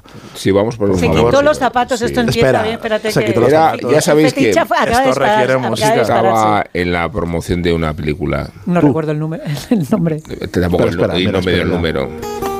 Mira, qué bonito. Y entonces. ¿Era Italia? ¿Se descalzó? Está en París. En París. Hotel cercano Era a prima- la plaza prima- de la primavera, invierno. Era, era otoño. Otoño. Ay, qué bonito. Las hojas crujían en la calle. Y Para los entonces. literatos. Eh, Sabéis que cuando hay una estrella de este tipo, normalmente las entrevistas suelen ser colectivas. En este caso eran individuales, tampoco mucho tiempo. Mesa E redonda. Mónica Bellucci, esto solamente hace mejorar. No era Mónica, Rubén. no era mesa redonda, era en una habitación de, era Uh. su habitación del hotel, En una entrevista de cerca. de cerca. Y entonces me pidió permiso para quitarse los zapatos. Que hay mucha anécdota en el libro, date prisa. Sí. Y, y dije, por mí no es problema. Entonces pensando que, Como dice la gente en los trenes. pensando que, Guarra. pero- ¿Cómo olían los pies de Mónica? pensando que empezaba a, a producirse una, una situación propicia, pues empecé a elogiar su carrera cinematográfica y, y le dije, particularmente me gustó usted en el papel de la Virgen en la película de Mel Gibson Y y, se rompió, corta la música, de golpe. Era María Magdalena. Tierra traga. Volvió a calzarse. Fuera de y se acabaron todas las expectativas. Perdona. No, no, no, que estaba hablando, eh, en este caso iba a Un hablar interludio. del, del, eh, ah, después de María Magdalena y de que le dejara hacer las tareas domésticas en los viajes. Eso me Cristo, encantó. que- en ese que Cristo magnánimo puede, puede hacer las tareas. Es como, de follar, no, de follar ni hablamos ya, pero Eso es oye, bueno, eso me lo ¿eh? recoge. Oye, que o sea, son vírgenes. Eso es buenísimo. Son vírgenes. Hoy respeto que son vírgenes. Cuenta, cuenta, cu- cuen- cuenta esta, esta señora en el libro Hizo un que en las ciudades eslavas, lo digo porque dice, no, es que somos como ahora, y dice, sí, una porra. Sí. En las ciudades eslavas la No te- muerte, la muerte fue el castigo habitual hasta el siglo, de, de la- por el adulterio hasta el siglo XV, momento en el que se, se redujo al destierro acompañado de castigos corporales. En 1432, Margarita, esposa de un sastre de Gradec, fue atada al caballo, que era un instrumento de tortura triangular que podía dañar de manera grave los genitales, marcada en el rostro con un hierro candente, azotada y expulsada de la ciudad. Su amante recibió el mismo castigo, salvo la marca. En otros lugares, los castigos más comunes incluían la castración y para las mujeres la amputación de la nariz. Sí. O sea, y luego hubo un momento en el que a veces es- la familia se tomaba la, la, la- venganza y entonces mm, cogían al que se hubiera beneficiado a, su familia. Y entonces Enrique III eh, dijo que nadie debería atreverse a mutilar los genitales de un adúltero, excepto en el caso de la propia esposa. Y a mí eso me parece bien. Viva Lorena Bobby. Eso lo veo bien. Y luego, y luego quiero decir una cosa solo, que se cita las Vamos siete, se cita las siete partidas y las siete partidas, que esto pasa como con la Inquisición, Mm. que tenía muchas garantías. Las siete partidas habla de la necesidad de pruebas para probar la el, el el Tribunal de la. Haya, ahí, ahí, los No, dos. no, no, no. La- Es que aquí hay mucha leyenda negra. Sé que mucha, va, sé que eh, no, eh, Willy de verdad que no, no me cuelo solamente que la, que la parte de, Guillermo, por eh, favor, interviene que te lo han dejado la votando. parte de la de, la cómo se hacían las cosas por, por países, tío, hay que darle un repaso. Solo digo esto porque mm, dice muchísimo de cada país. Eh, Guillermo. Willy, perdona. Pero Guillermo. habla muchísimo de Cuenca, no sé, por la Sí. expresión de poner a Cuenca, de poner mirando a Cuenca, pero por, motivos, por La motivos señora que de Cuenca. desconozco, habla mucho de las siete partidas, que lo conozco, pero mucho de, de, de- de Cuenca. No, a, a mí el libro me ha, me ha parecido in- in- in- in- interesantísimo, no solo por lo que cuenta, que es que es muy divertido, salvo la parte de los castigos, eh, sino por lo que quiere decir de la Edad Media. O sea, eh, eh, pri- mm, primero la, la Edad Media es un periodo crucial a la hora del, de- del cambio de la, de la forma de mirar la historia, ¿no? La historia de las mentalidades y todos estos grandes historiadores, Duby, Le Goff, mm, eh, que es una de las grandes revoluciones históricas del siglo XX, que se dejan de contar las batallas y se, y se cuenta la vida cotidiana, se centran en la, en la Edad Media. Porque es un periodo que después de Roma empieza a haber muchos documentos. De hecho, la Edad Media, que es larguísimo, porque empieza desde la, la caída del Imperio Romano hasta, hasta el descubrimiento de América, eh, este mm, este libro solo se centra del año 1100 al año 1500 porque antes no hay documentos, porque lo que se llama los años oscuros, que es cuando se producen los enormes movimientos de, población, las invasiones, cambian todos los estados, lo que luego serían los estados europeos, es un enorme agujero negro, ¿no? Y luego eh, empiezan a surgir, se empieza a construir en piedra, empiezan a surgir de nuevo las, las eh, ciudades importantes y empieza a haber muchísimos documentos. Y eh, otra cosa muy, muy interesante que tiene que ver con lo que estábamos hablando hace un rato, tienen las, nacen las lenguas, que hablamos todavía, y se, y se normalizan las, las lenguas, ¿no? Y pese a toda esa... Hasta que la última ganadora del anagrama Hasta la última prueba del anagrama la, la, la caga, ¿no? y, y- y todo ese, y, y- todo ese magma no significa que sepamos la verdad. Hay una frase que dicen muchos los prehistoriadores, que es la ausencia de pruebas no es una prueba. O sea, que algo no se haya encontrado no significa que no exista, simplemente que no se ha encontrado, ¿no? Y cuanto más profundamente miramos al pasado, más difícil resulta, eh, o sea, más fácil es que haya cosas que a lo mejor nos confundimos y decimos, es que esto no ha ocurrido, y de repente aparece un documento y descubres que ha ocurrido, como, como con las estatuas íberas, ¿no? Que se decía que han aparecido íberas eh, tartésicas, que se decía, no Sí. claro, no era una sociedad que no construía estatuas, y de repente aparecen unas estatuas buenísimas y es, es una sociedad que construía estatuas, lo que pasa es que hasta hoy no nos hemos encontrado, ¿no?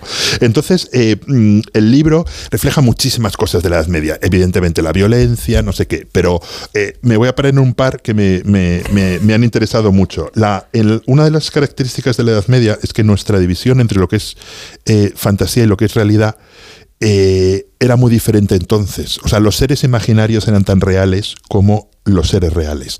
Y tiene un capítulo, por ejemplo, maravilloso, de todos los castigos de... eh, eh, mujeres eh, ca- castigadas a, a penas tremebundas a ser quemadas de vidas por eh, yacer con diablos, ¿no?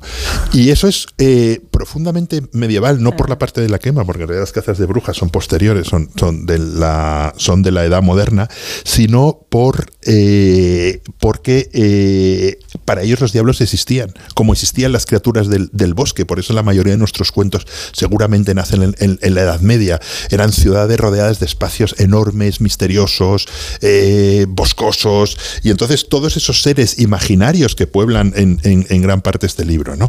Otra cosa muy divertida, ya habéis hablado de ello, y que refleja muy la Edad Me- que es muy de la Edad Media, como se ve también en el, en el nombre de la rosa, son todas esas discusiones absolutamente delirantes so- sobre todo, ¿no? ¿Qué significa la penetración? ¿Qué es, eh, o sea, hay o sea, discuten qué es exactamente la homosexualidad, qué es castigable, qué no es castigable, con derechos que dependen de cada conde, de cada, de, de cada territorio, ¿no? Y luego otra cosa que me parece muy bonita son los, la aparición de los amuletos sexuales, que de repente eh, han aparecido muchísimos, pero no sabemos lo que significa. Pero han aparecido tantos que seguramente muchos hombres los deberían, los deberían llevar, llevar colgados, ¿no? Pero sin saber exact- es, es- es exactamente lo que significa, porque es bueno, algo que, es, que, se ha per- que se ha perdido, ¿no? Entonces yo creo que es un libro que es eh, eh, más fácil que, que- que otros, no sé, que la era de las catedrales de, de, de Dubí, con un título más atractivo como O- Los Fuegos de- de la el- o el Lujuria. de Legov, ¿no? o, el, o el de que son libros pre- preciosos, ¿no? O el San Luis de, de, de Dubí, que son Pero- mil, mil páginas. Pero eso es ¿eh? pero que son libros preciosos para entrar en ese, en- en intentar mirar un poco por la cerradura de cómo era ese mundo medieval. Y ya por último hay una novela que, jo, se me olvida el título como, como siempre, que es que es, eh, es, es una novela clásica de ciencia ficción donde descubre una máquina para ir en el tiempo y entonces quieren enviar a alguien a la Edad Media, ¿no? Entonces eh, cogen al mejor experto eh, que habla perfectamente, la, que conoce perfectamente la le- la lengua que estaba en, en aquella época que conoce como bestia a la gente, no sé qué, lo ponen, ¿no? lo, lo, lo mandan y, y resulta que es todo al revés. Na- nadie le entiende, la, la lengua está totalmente equivocada, la ropa no era como él pensaba que era y se mete en un lío descomunal. ¿no? Entonces, yo creo que es verdad que, que- la que es- que siempre hay que tener cuidado para mirar al pasado, pero lo que hace esta autora, y lo hace con muchísimo cuidado, es que es verdad que cita muchísimas cosas. O sea, Sí. realmente que no, no hay ninguna especulación. Realmente ha hecho una investigación enorme y todo lo que pone lo, lo documenta. Es verdad que sobre la. sobre, perdona. Pero es verdad que, que, que lujuria en el título es un clickbait eh, absoluto. Sí, claro. sobre, todo, sobre todo porque, porque es una palabra en desuso. Sí. Es decir, eh, incluso ex- existe el verbo lujuriar que me parece una maravilla. Es decir, pero cuando a Michael Douglas se va a una clínica. Eh, no se va a una clínica para que le quiten la luju- lo del Pero porque la- lujuria, porque se una lujuria- clínica de adicción al sexo. Por Y de eufonía, hecho- por eufonía, lujuria es muy poco lujuriosa ya, la palabra. Que que- pero que también había un más libro, raspa. un libro de Juan Eslava Galán eh, del 2015 me parece que se llama Lujuria y, y tiene cosas muy graciosas porque eh, un clérigo de, de mil- mi de también. 1510 eh, hizo escribió una cosa que se llamaba Caragicomedia, que era un catálogo de las putas de Castilla. Y entonces la, la, de- la- decía, decía, por ejemplo, María, Velasco, María Velasco no nació mayor puta. Eh, la napolitana, por ejemplo, tenía la rabadilla muy urdida y tan grande como un canal de agua.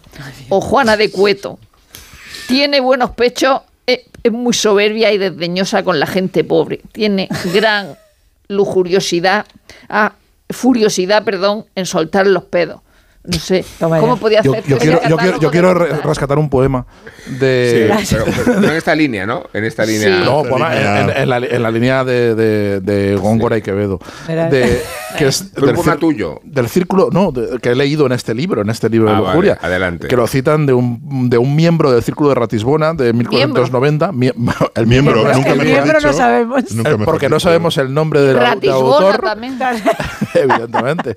Todo bien. De verdad, Pues como fíjate, estar en un ahí colegio. Lo que ilustra el poema, según el pasaje, es la Sí. xenofobia que había de la Europa del norte contra la Europa del sur, la Europa mediterránea, que- a, la cuales, a, los no cuales consideraban sodomitas, pervertidos, lo consideraban eh, lo- Animales. ani- poco menos que animales, Sí. ¿no? A todos. Entonces es un poema de un alemán de Ratisbona dedicado al sur que dice Italiano lameculos de mierda, asa- asaltadores de muchachos, en vuestros abrazos impíos acurrucáis oquedades de áspero vello. No puede la vergüenza, pobre hombre, impedirte fingir estar sobrio. Aragán borracho, flácido chupapollas, catamito y masturbador. Toma ya. No, y no será de Ratzinger Yo quería, eso. perdón, eh, a propósito de lo que decía No, es- Willy, es de lo que existía. 1490, Alemania. Eso es de. Ahora, Ratisbona. ah, eso es de Ratzinger. Hablando de. Que ahora- Ratisbona, por eso. el, eh, y a, de Juan a- de Austria. A propósito de lo que la- existe y lo que no existe. A, propósito de los, bas- los bastardos, Juan de Austria. Sí, Juan, Juan de Austria. Y a propósito de lo que existe y lo que no existe, que hablaba Willy antes de la, o de la convivencia de la realidad y de lo imaginado, eh, eh, claro. Eh, hay una parte que está, que está muy bien en, en el libro que Juan de ella razona que, el- que una transgresión última con un pecado capital como podía ser el aborto eh, era muy difícil de determinar, con lo cual no había registros porque no podían demostrar que, El aborto que había... es un pecado capital. Claro, porque es un asesinato. O sea, para, No, eh, la- no es sí, un sí, pecado sí. capital, no. Para ellos sí es un... Es un es- o Pero sea, que no Pero forma no eso es de qué pecado lista, capital. ¿eh? Ah, no, no, pero quiero decir que es Pues un no, pecado claro, que conlleva una pena de capital. sí, la perdón, perdón, que conlleva una pena mal, mal enunciado, que conlleva una, una pena capital, que es un, es Sí. un, es Oh, un- otra un- cosa, pero no vale, pecado capital. pero cómo eh, ellos gradaban, por ejemplo, que la masturbación era peor que el incesto, sobre lo que lo Peor que, haz- peor que acostarte con tu madre. con tu madre Sí, era. era. masturbarte, o que la zoofilia era, Era como la masturbación. La masturbación peor que acostarte con Sí, tu o madre. sea, en esa gradación- De, de zoofilia hay una buena historia. La de la que se hace con su cabra en Venecia. Venecia. Y de ahí, va- que ahí es donde quería yo ir, que eso me recordaba, ¿os acordáis de Night Siempre acabamos en la zoofilia. ¿Os acordáis de Ah, Night que en Venecia. De noche en la ¿Os Qué acordáis? mente limpia la mía perturbada cabras. la vuestra. Acabamos con ¿Os acordáis de, la- de Noche en la Tierra? La única justificación eh, que uno puede encontrar para que exista Roberto Benigni, que es aquel clip en el que montaban el el que taxi taxista, sí. a, un, a un cura y le empezaba a contar que su educación sentimental había empezado con una calabaza, después con una cabra y después con su cuñada, Eso y que dijo- todo eran rememoranzas de la primera calabaza. O sea, que era Claro. como el que la Lo dijo redonda- Dinio con una platanera. pues la- los venecianos al parecer eran propensos a la zoofilia como las mujeres de los comerciantes eh, eh, venecianos también eran. eran eh, propensas a la masturbación. Y Pero- luego, lo- igual que los suecos, eh, consideraban que si te acostabas con, con sus mujeres en- con delito de fornicación, te cortaban las manos. Y esto Y era- es mucho no. más interesante, perdona. Pero era porque era un delito contra la propiedad. Efectivamente, es un delito contra la Sí, propiedad. claro. Ahí está. Como se ve en la Ahora. película está el En la del último de- duelo. El último claro. duelo. Los civilizados del norte. Y termino. La península ibérica tenía una, digamos, una excepción con respecto a la prohibición de, de las relaciones sexuales, o sea, la, la- imposición del celibato en, en los, en el clero, que es a partir del siglo XII, del siglo XI. Hasta el bien entrado el siglo XV, en la península ibérica era muchísimo peor cruzarte con un judío o con un árabe que tener barraganas. O sea, los, eh, según documenta esta, esta señora, los Hombre. curas tenían eh, familias extensas en la península ibérica de manera orgullosa y sin tener que dar explicaciones a Claro. nadie y hasta muy entrado. El sexo femoral estaba muy castigado, pero, era todavía más castigado eso. si era con un sarraceno. A mí me gusta de todas maneras la, más- la, la afirmación que hace el clítoris no fue descubierto hasta el Hasta el Renacimiento. Yo digo yo que alguna lo descubriría que no está reconocida aquí en el libro. Y, y- sobre y- lo que existe y lo que no Hilde, existe. Hildegarda no, no y, le dio ¿y por ahí. qué os parece el capítulo de El sexo en la cultura, donde cuentan el capítulo dedicado a, a- a cuentos en los que aparecen los órganos sexuales como personajes propios? Por ejemplo, una historia alemana del siglo XV titulada El torneo de las monjas, que eh, la historia es lo siguiente. Un caballero y su pene mantienen una discusión y el hombre termina Ay, por castrarse. Además de despreciar... además de despreciar por las mujeres y pasa el resto de su vida como ermitaño. Por su parte, el, el peine se refugia en un convento donde las monjas hacen turnos para mantener relaciones sexuales con él, lo que origina rivalidades enconadas. Dice, y al final la abadesa decide, de- decide que deben competir en un torneo para quedarse con el pene. Pero yo esa- yo película la he visto. En una pelea en la que se lo roban. ¡Qué caray con el mayordomo que largo tiene el maromo!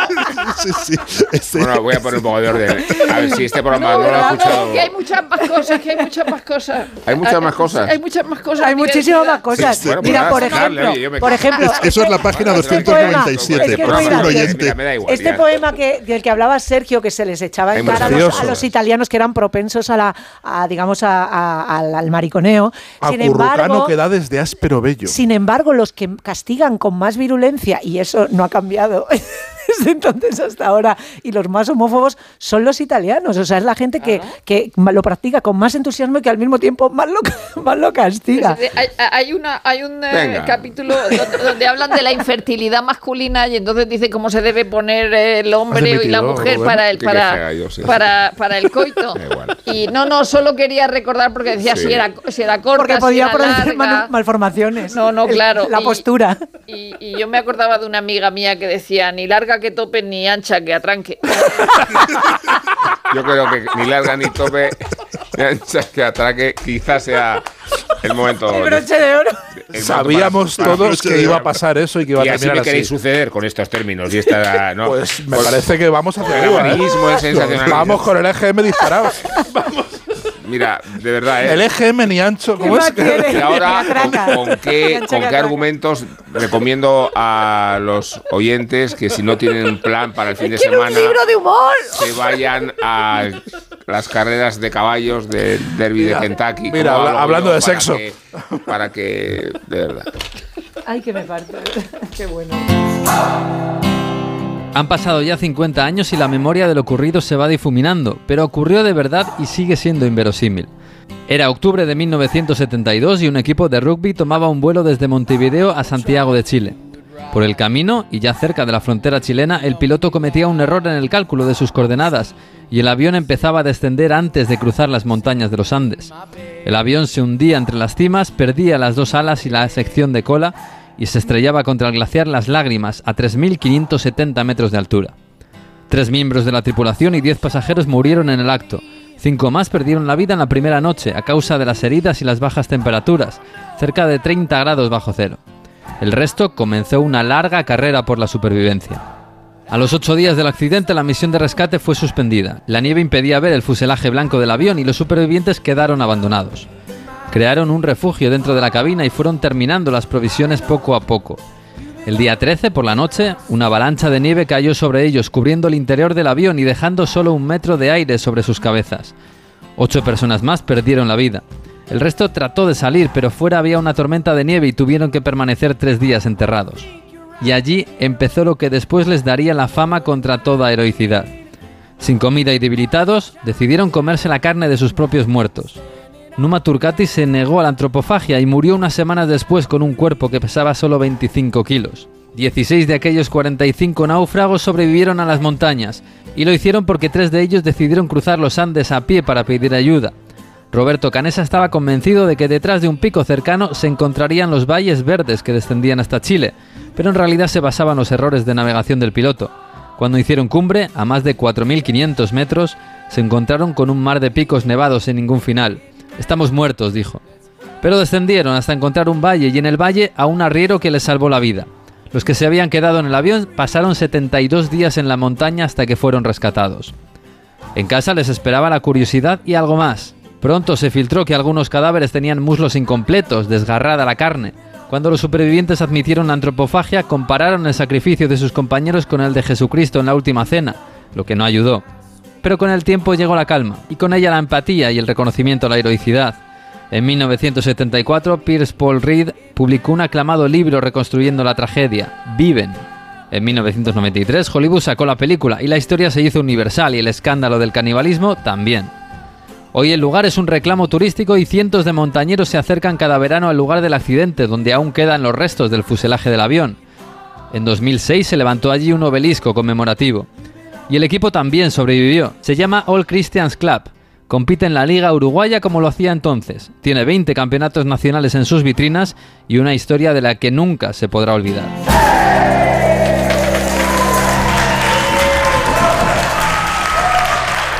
Oye, ¿has visto qué bonito es el nuevo Rasca Platinum de la 11? ¿Bonito? Creo que te quedas corto. Yo diría que con ese color negro y plateado y esas líneas tan estilizadas es simplemente espectacular. Vamos, que da pena rascarlo.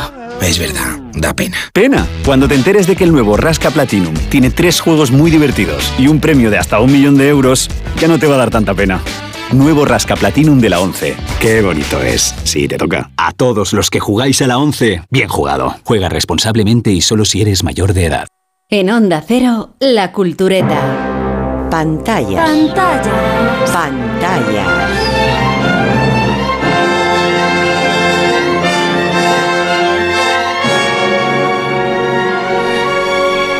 Revista de cine.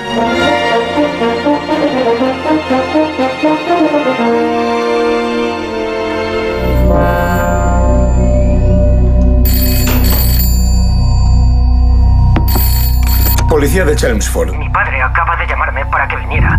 Ha dicho que, que era mi hermana, que se había vuelto loca con un arma. Se ha cortado la llamada y es... Los agentes entraron y encontraron a sus cinco ocupantes fallecidos.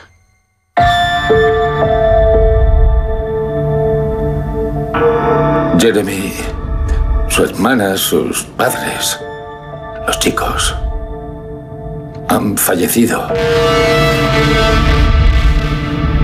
Sheila se disparó una vez con el silenciador puesto. Vamos a ventilar esto rápido, ¿eh? Entonces es asesinato y suicidio. No lo digo yo, es lo que ha pasado.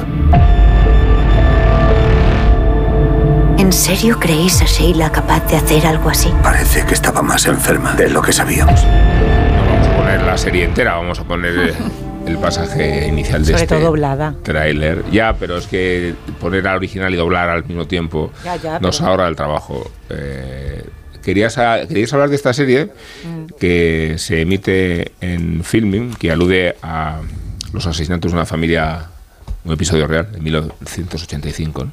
Ujú. y que os ha gustado particularmente, ¿por qué motivos? Pues porque es una... ¿quién- ¿A quién no va a gustar una serie de true crime británica de los años 80, parafraseando a los clásicos? Porque es una serie eh, que está muy bien escrita sobre el hecho original, eh, eh, muy bien condensada en, en pocos capítulos, son seis, seis capítulos, eh, además con una, con una distribución muy, muy apropiada para, para, para, digamos, propiciar el, el enganche, el binge watching, te dan ganas de vértelos todos seguidos y en algún momento tienes que parar y luego porque tiene estos elementos de, de prestigio propios de las series británicas eh, que tienen que ver mucho con la, la adhesión que tienes con, con algunos personajes, con algunos actores.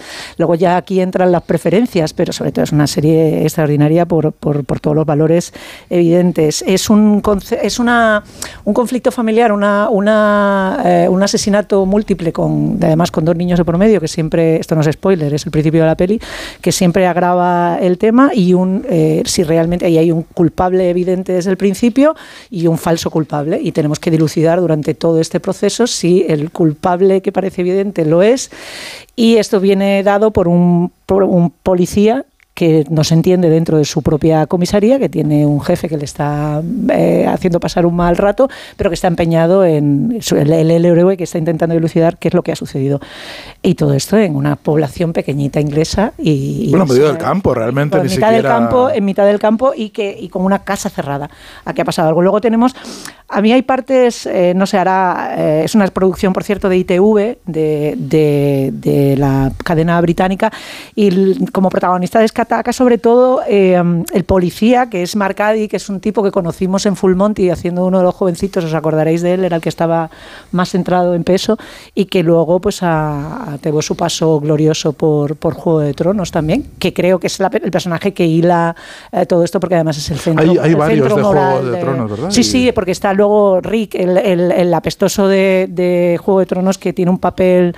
Eh, eh, y la hermana, Theon ¿no? La- la, Greyjoy. eh, no me acordaba del nombre. Grace, Grace Calder, ¿no? También sí, es de Juego de también. Tronos. O sea, tienen como. Hay un montón de caras Sí, de Juego y el protagonista, el que hace del hermano, eh, digamos, sospechoso, el que, el que creemos que es culpable y ya veremos, eh, pues este también, creo que está en la nueva de, digamos, en el spin-off de, de Juego de Tronos, en la. En la, en la en, en- ¿Cómo se llama? En más Juego de Tronos. Sí, en lo de los dragones, es que no me acuerdo cómo se llama.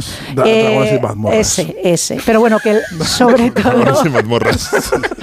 Y mira, Ha y luego colado, está. ¿eh? Ha y luego está- y Isabel luego se lo ha está- comido, sí. pero vamos, totalmente. Eh, Sí. Me interesa mogollón. Eh, está en- Stephen Graham, que a nosotros nos encanta. ¿Os acordáis que tenía la, la serie esta sobre la cárcel? eh, sí, que era carcelero. que era carcelero con Sean Bean. Que Aquí es hace una más o menos de lo mismo, ¿eh? hacer- yo lo veo muy diva aquí. A mí me encanta Sean, eh, o sea, Stephen Graham, Pero me parece un actorazo. de tonto y de pero malo. está como, está como muy pasado. Está muy, Es que muy está de pasado. Es que su de personaje señora, es de muy gran dama del teatro, ¿eh? Y no tiene la razón, pasado. entonces nos cae mal. Sí, pero el- el- está un poco. Es el jefe idiota, es el que lleva la, investigado- la investigación Claro. y que quiere cerrarla pronto porque tiene, evidentemente, tiene eh, la culpable y ya lo ha dictaminado desde el Sí, principio y quiere cerrarlo y dice, venga, ya está, vamos a cerrar rapidito y no soporta que este policía al que tiene marginado y que tiene que es un, un pobre hombre que, las ha, que ha pasado las de Caín en el, en el cuerpo y que no le hace caso a nadie, eh, le lleve la contraria y le, y, le, y le haga reabrir la investigación y le haga eh, trabajar. Básicamente que le haga trabajar, es no, no le gusta que le haga trabajar, ¿no? Y la verdad que sí que es una serie Muy bien tramada. muy bien O sea, tramada, está muy, bien, tramada. muy bien planteada, muy bien rodada, muy bien, o sea, to- toda cada puesta en escena, la- los- tiene unos amaneceres, unas luz del, del campo, como Está muy bien dirigida. El director se llama Paul Whittington y tiene lo que tú dices, ambiente, los colores y el ritmo de los capítulos son súper adecuados. Perfecto, Sí. está, está muy bien medido eh, el, el, el cliffhanger del final de cada, cómo van encabalgando los episodios de una forma soberbia, sin especial manierismo, sin especial efectismo, ¿no? Es todo de una sobriedad muy grande y parece además que en la granja siempre está o amaneciendo o, o atardeciendo. Entonces siempre hay una, una luz crepuscular que, es, que se cuela además entre, el, entre los cultivos, que, que es, que es muy... eh, da una sensación muy opresiva sí, unos también. planos aéreos que hacen que te des cuenta de cuál es realmente la localización de la casa, lo Sí, aislada que lo está la casa está. y lo fácil que era eh, complotar para que, para que algo sucediera ahí sin que nadie se enterase porque no había nadie que pudiera oír ni ninguna referencia ni podían pedir ayuda. Y lo que no está contado, lo que está eh, lo, que está insinuado, ¿no? La parte de la, vida de, la supuesta asesina, la que tiene, que en fin, que es una chica que, que fue modelo y que, pues, por unos, una serie de brotes de esquizofrénicos, pues eh, se le, se le fastidió la vida. Y lo que intuimos de esa, de esa, de esa vida de, de- Londres, eh, en fin, de, de- del, del Londres salvaje y, y drogadicto que, que ha abandonado y que lo ha abandonado por irse al campo a vivir con sus padres, con una familia eh, muy religiosa, ¿no? y, donde, y que contrastan todos esos mundos. Todo ese contexto está muy bien insinuado, está muy bien tratado con unas pinceladas muy sutiles eh, que va recreando un mundo. Eh, De, de verdad, la, la serie es verdad que no te va a descubrir nada, no te va a descubrir el, el- el ningún Mediterráneo, no es la vanguardia de nada, no, es la nueva televisión, eh, pero es algo que está muy bien Sí. hecho y, y te reconcilia en, en algún momento con, con- con- con una televisión muy bien, muy bien planteada, muy Sí, en artesana, una- en muy una- eh, perdón, ya, pero es que lo que, pero es que a veces eh, tanta excelencia cansa. Yo, o sea, es Eso- que no- el- la, la falta de sorpresa de, de- de una buena ficción británica, es decir, que no que no me atrapa en el, en el sentido de que no, no, sí, sí me parece una muy buena serie, muy bien planteada, muy bien eh, estructurada, es decir, que llegamos al último capítulo y se, y se ve en el último capítulo cómo la casa ha sido forzada por fuera y ese tipo de cosas, quiero decir que no, que no es una eh, eh, narración lineal, sino que tiene que, tiene, que vas para atrás, vas para adelante, hay una, un descubrimiento de una familia y qué le pasa a la familia, está la lucha policial del, del, del policía que quiere descubrir la verdad, no, no, no lo que la opinión pública o, su jefe Stephen Graham apoye. Y, y el personaje del policía desde luego me parece que, que es el mejor. Pero es muy buena serie pero no, no sé yo es que casi mí- prefiero ver la promesa A mí, hay, días puede ser. a mí me hay una hay un personaje sois de verdad. hay ¿eh? un personaje o sea, cuando, que me cuando las encanta. cosas mal, mal, Sí. cuando las cosas bien, es que es demasiado No, que Yo muy reconozco bien. que a mí me da, a mí me da pereza, pero ¿eh? no me pues- entusiasma pues de verdad. A mí me da A mí pereza. me- Camarero, esta comida está demasiado Mira, hay rica. un el plato personaje- está demasiado bien ejecutado. La- hay un personaje que, de- que, que define bien qué, es, qué tipo de serie es esta y que a mí me da una envidia tremenda que los ingleses sean capaces de. Podría pasarse usted un dibujar poco este de tipo, sal, para, porque eh, me aburre es que, el le coja personaje siempre de el la, punto. El personaje de la novia del hermano que sobrevive al crimen, el que llama y que denuncia y que, bueno, que luego será un personaje eh, bastante llamativo. Ese personaje que es la nada, porque es una tía que desde su propio concepto, desde cómo se viste, desde cómo es físicamente, es eh, un personaje que sería completamente marginal y que no le darían dos frases en una serie convencional. Tiene un desarrollo y tiene un arco eh, maravilloso dentro de que es un personaje anodino, triste y que su propio interés que no dentro es de la historia es que sea así. Está demasiado bien planteado, demasiado bien interpretado, demasiado no. A mí no, da yo de verdad a mí se pero me vamos a ver que si le echan un poco, de- si, si me que estropean un muy Willy, ¿qué poco no hay nada que, Que me enganche alguna, alguna frase da mal escrita, que se ¿Te tropiecen da pereza? actores. Pues, pero a ti te da pereza, a nosotros nos da pereza la película con la que, de la que quieres hablar y cuyo tráiler en versión original es, eh, eh, es este. Où est la clé La clé, elle est dans la serrure. Tu la laisses toujours sur la porte. Mais où est la porte La porte, elle est en face de toi. ¿Te gusta así en versión original, Isabel? ¿Así te gusta? Ahí la tienes.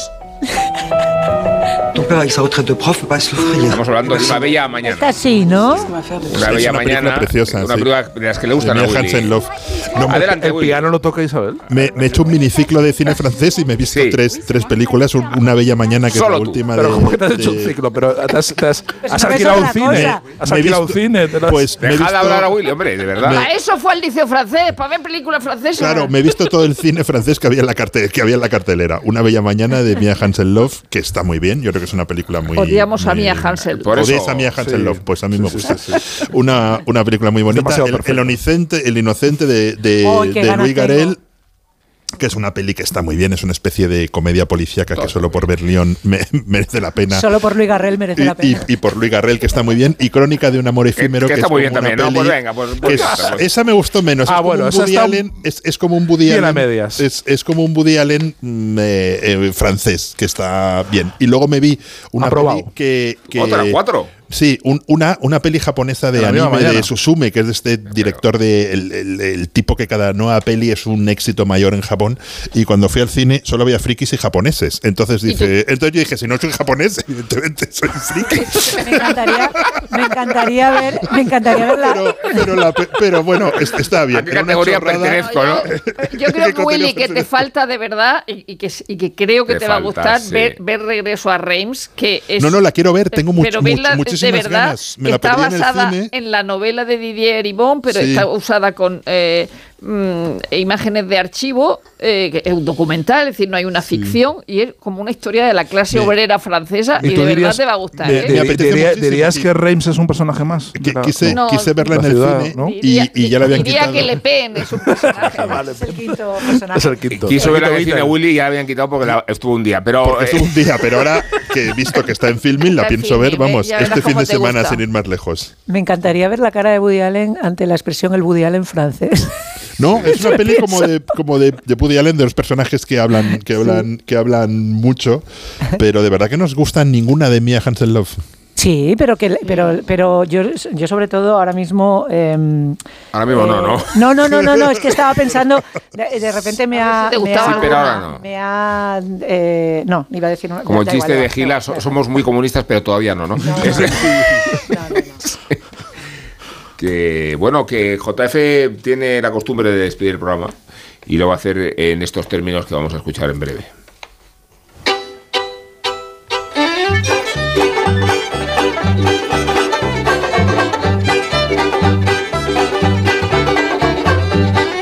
Esta música tan añeja, aunque probablemente más de uno dirá que rancia, es la que contiene el compacto que acompaña al libro de las imprescindibles memorias de Robert Crumb y que Libros del Cultrum ha editado recientemente. Este señor cumplirá 80 años este verano, o al menos eso espero, y no es famoso por haber interpretado estas canciones, no. Robert Crumb es uno de los mejores dibujantes de la historia, de los más reputados y aclamados. Sus memorias son un paseo por sus filias y fobias, también traumas, que tuvo muchos por culpa de su padre principalmente. No faltan las menciones a su disfuncional familia, empezando por su madre y siguiendo por sus hermanos, que son, digamos, raritos, pero que en el caso de Charles al menos fue el responsable de haber metido a Robert en el mundo de los cómics. Primero en la lectura y posteriormente en el dibujo. Las páginas de este libro, pese a tratarse del Cultrum, rebosan viñetas, algunas creadas ad hoc para contextualizar determinados textos, otras son directamente rescatadas de su inabarcable catálogo vital, permitiendo así disfrutar de la evolución de su trazo. No es solo el dibujante de personajes como el gato Fritz o de esas poderosas mujeres de curvas rotundas. Robert, además, es un brillante sátiro, orfebre del sarcasmo vitriólico, muchas veces al servicio de una mordaz crítica social y política, y por supuesto también religiosa. Creo que Clamp era más políticamente incorrecto de lo que el miembro más pervertido de la generación Z pueda imaginar. Y me temo que la mayoría de sus dibujos e historietas no podrían ver la luz hoy en día, o al menos serían atacados y cancelados continuamente por contra al menos una decena de colectivos y también contra el buen gusto en general. Inevitablemente se le asocia con la contracultura de la segunda mitad de los 60, con la Big Generation y con los hippies, pero en realidad odiaba a la música psicodélica y a los Grateful Dead en particular. Quizá le delataba ese aspecto tan peculiar, el de alguien que parecía haber saltado desde las páginas de las uvas de la ira o de la película de John Ford.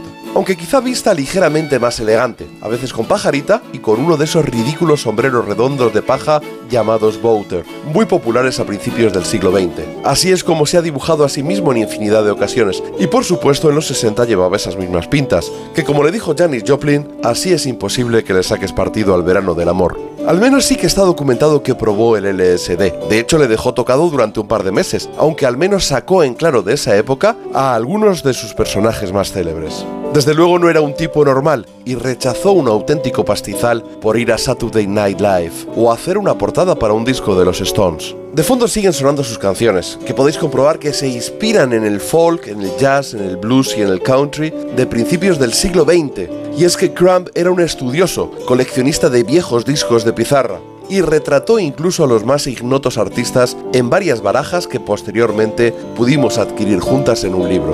Bueno, os voy a dejar con una música un poco menos añeja que la de él, de un disco cuya portada sí que dibujó a diferencia de la de los Rolling Stones y que se ha convertido en una de sus obras cumbres.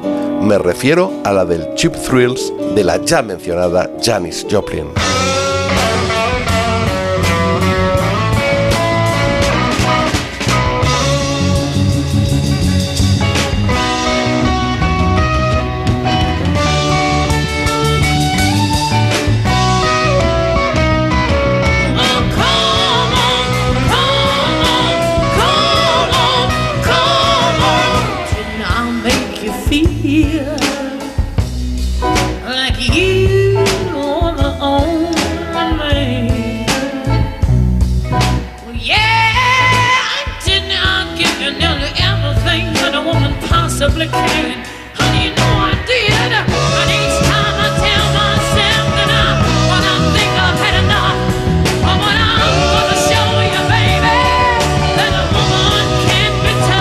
No vais al derby de Kentucky, al derby ecuestre, eh, podéis ver si tuvierais entrada a Morante de la Puebla, que torea hoy en Sevilla eh, con Cayetano y Ginés Marín. eh, la última de las tardes de la Feria del Vil de Morante. Lo digo pues, si, si, Con la racha que ha... si tuvierais entrada, digo. Sí, claro. Pero no la tenéis, ¿no? Hombre, pero nos puedes colar. No. ¿No? Hombre, cuélanos al callejón. No, ¿qué vais a hacer el fin de semana? Yo tengo mucho lío poniendo en práctica muchas de las cosas que he leído en el libro de lujuria. Ah, sí. Sí. No te malogres. Lo de los diablos. ¿Lo de los diablos o lo de cortarte Voy a la coger- y- tengo una tabla para a- adaptada a gente con dolores de espalda como yo y vamos Sí. a hacer. Yo voy al vamos- mercado a por sanguijuela. Yo por higadillos. valen para todo, ¿no? Valen para higadillos de paloma. Eh, Willy, eh, diviértete en la madrugada. Eh, lo bueno que tiene Onda Cero es que está en las. Ramblas. Está en las Ramblas, claro, salir y disfrutar de la noche Sí, en sí, sí, Barcelona. hay unos bares estupendos por ahí al lado. Bueno, que muchas gracias a Ana Ramírez, nuestra guionista, y a Nacho García, que es nuestro técnico, y muchas gracias a María Jesús Moreno, que es nuestra productora. Podríamos decir más colaboradores, pero no los hay. Eh, muchas gracias a vosotros, eso sí, sobre todo a los oyentes, que son fieles y que en, en un programa como el de hoy, si no lo hemos petado Vamos, vamos, vamos. con tanto sensacionalismo, no lo conseguiremos nunca. Amarillismo. Sexo femoral. A mí me lo ha parecido. Sexo femoral.